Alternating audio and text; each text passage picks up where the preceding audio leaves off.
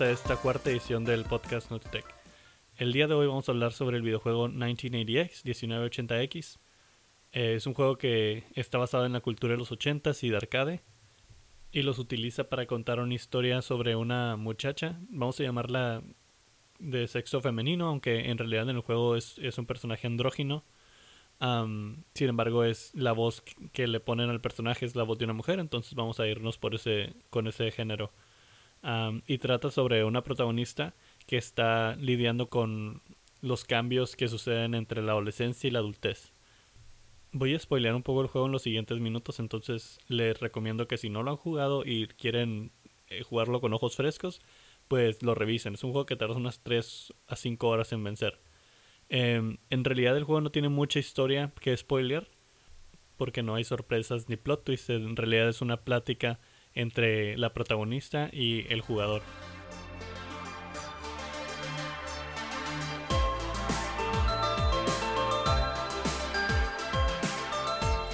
Bien, si se van a quedar aquí conmigo, comenzamos con la reseña del videojuego.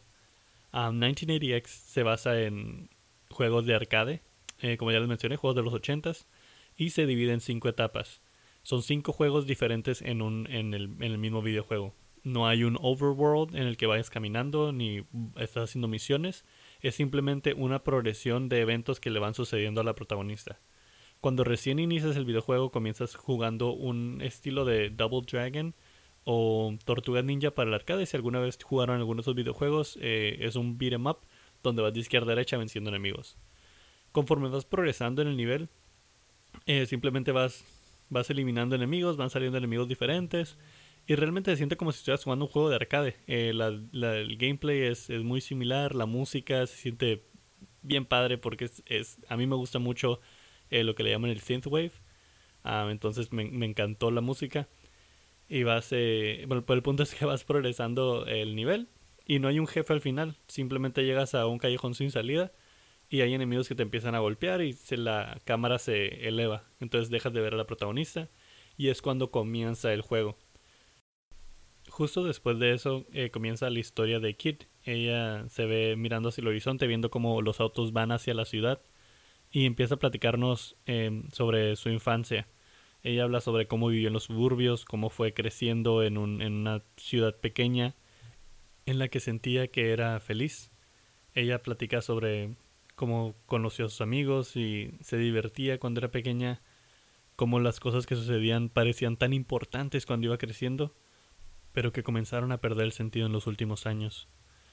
Vamos viendo a la protagonista caminar por su ciudad, caminar por sus barrios y hablar sobre los diferentes lugares a los que solía ir y el último lugar al que llegamos antes de llegar al arcade es una tienda de video en la que ella cuenta la historia de cómo ella y su padre solían ir a, comprar películas hasta que lo dejaron de hacer. Em, ese es el primer hint la primera pista a la, a la tristeza que está sintiendo la protagonista. Posteriormente Kit se encuentra con una puerta de luces fluorescentes. Al entrar descubre un arcade subterráneo en donde hay gente fumando, gente bebiendo y gente jugando videojuegos. Las personas están vestidas como un estilo punk de los ochentas. Quien menciona que parecen anormales, los raros de la sociedad. Se acerca a un videojuego y comienza el siguiente nivel.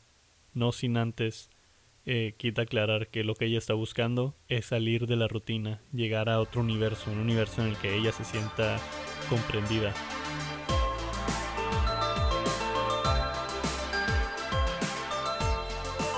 El siguiente nivel que jugamos es un es una versión de R-Type, eh, un tipo como Space Invaders que van de igual de izquierda a derecha donde vas avanzando agarrando power-ups y al final te topas con un jefe al que terminas venciendo relativamente fácil. Es un juego entretenido, sin embargo no tiene mucho chiste este nivel. Es simplemente un tipo de Space Invaders. Si te gusta ese tipo de juegos, pues adelante, te va a parecer, bueno. La verdad es que los controles están muy bien. Y la música, igual que en todo el juego, y a lo mejor lo hace repitiendo, es excelente. Principalmente lo que pareciera que el juego está tratando de ilustrar con este nivel son los deseos de la protagonista de salir de la rutina y también de haber entrado a este arcade que es un universo completamente diferente al que ella estaba expuesta antes. Kid habla sobre los deseos que tiene ella de poder viajar como la chica en un auto y llegar a la ciudad algún día. Ah, posteriormente saltamos al tercer videojuego. Eh, uno de mis favoritos es un juego de carreras estilo Outrun. Eh, en este juego es, bastante sencillo, es fácil de ganar. Es simplemente vas conduciendo, tienes que esquivar a los autos hasta llegar a la, a la meta, ¿no? Al final del juego. los autos no son difíciles de esquivar, no hay muchos carros, es más que nada un sentimiento como de libertad de estar conduciendo, como que el, el juego te quiere demostrarse te quiere compartir el sentimiento que la protagonista Kid está buscando. Mientras vas conduciendo y vas llegando a la meta final del nivel, eh, ves cómo la ciudad en el horizonte se empieza a acercar y la protagonista comienza a hablar. Nos cuenta sobre esas luces deslumbrantes que muestran una vida activa, una vida en la que hay mucho que hacer, que hay gente diferente que conocer, una vida que está creciendo y cambiando y adaptándose a los nuevos tiempos, justo lo que ella está buscando. Sin embargo, cuando nos vamos acercando a la ciudad, el contador de tiempo que tenemos se va reduciendo hasta que llega a cero. Y justo cuando llega ese momento se escucha a la protagonista decir, desanimada, que esto es un videojuego y que tiene que regresar a la realidad. Posteriormente nos toca ver a una Kid un poco deprimida y hablando sobre los cambios que pasan en la adolescencia y en la adultez. De cómo la gente a veces dice que cuando uno es joven Em, las luces son más brillantes y las sombras son más oscuras. Y que al crecer una parte de nosotros muere. Kid habla sobre esa parte que, que muere y no sabe. bueno, nos menciona que no sabe si eso es algo bueno o es algo malo.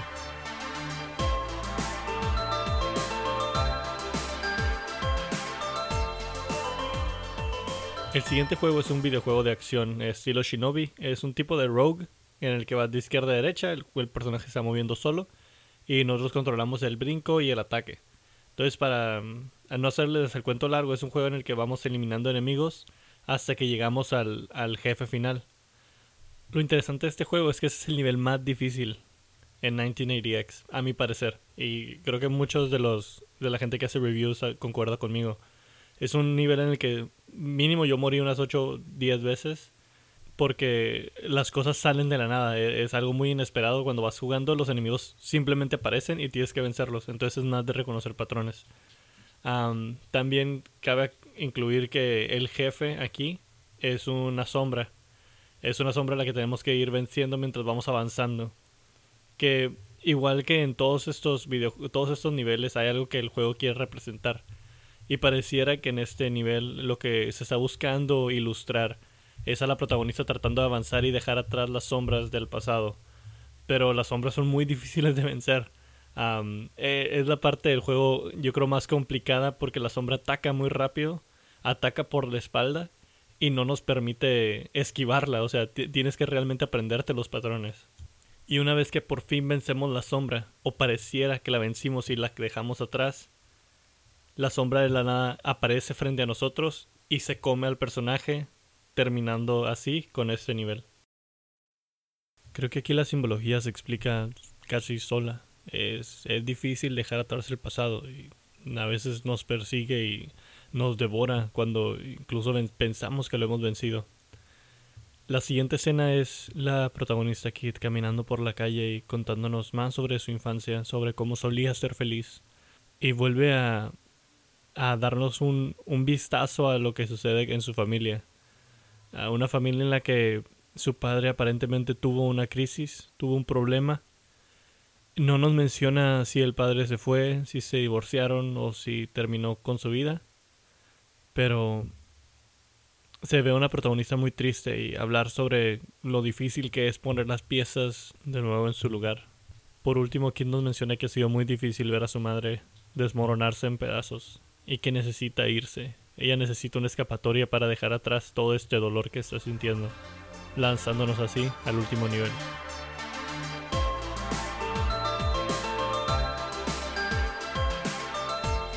un dungeon crawler en el que tenemos opciones, podemos avanzar hacia enfrente, ir a la izquierda, a la derecha y tenemos cuatro habilidades, una de las cuales es la habilidad de curarnos.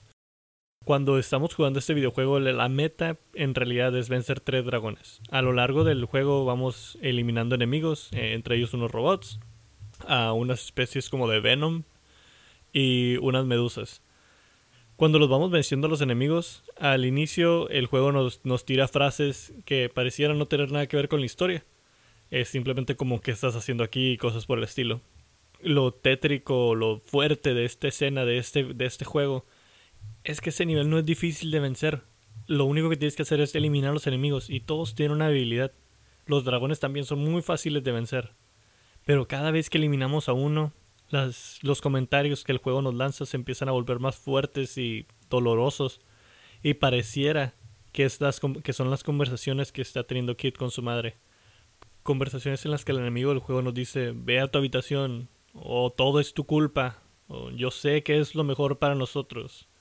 ¿Por qué estás haciendo esto? Al mismo tiempo nos pide perdón a veces. Y cuando estamos venciendo al jefe final, eh, no nos permite curarnos. Le lanzamos ataques pero no le afectan. El juego de nuevo hace un excelente trabajo en hacernos sentir la desesperanza que siente la protagonista al hablar con su madre. Como le lanzamos todo lo que podemos hacer, todo lo que tenemos, y nada afecta, todo da cero. Cuando el enemigo se roba todos nuestros ataques, los recibe y no le hacen daño, termina por eliminarnos con la frase fin de la discusión.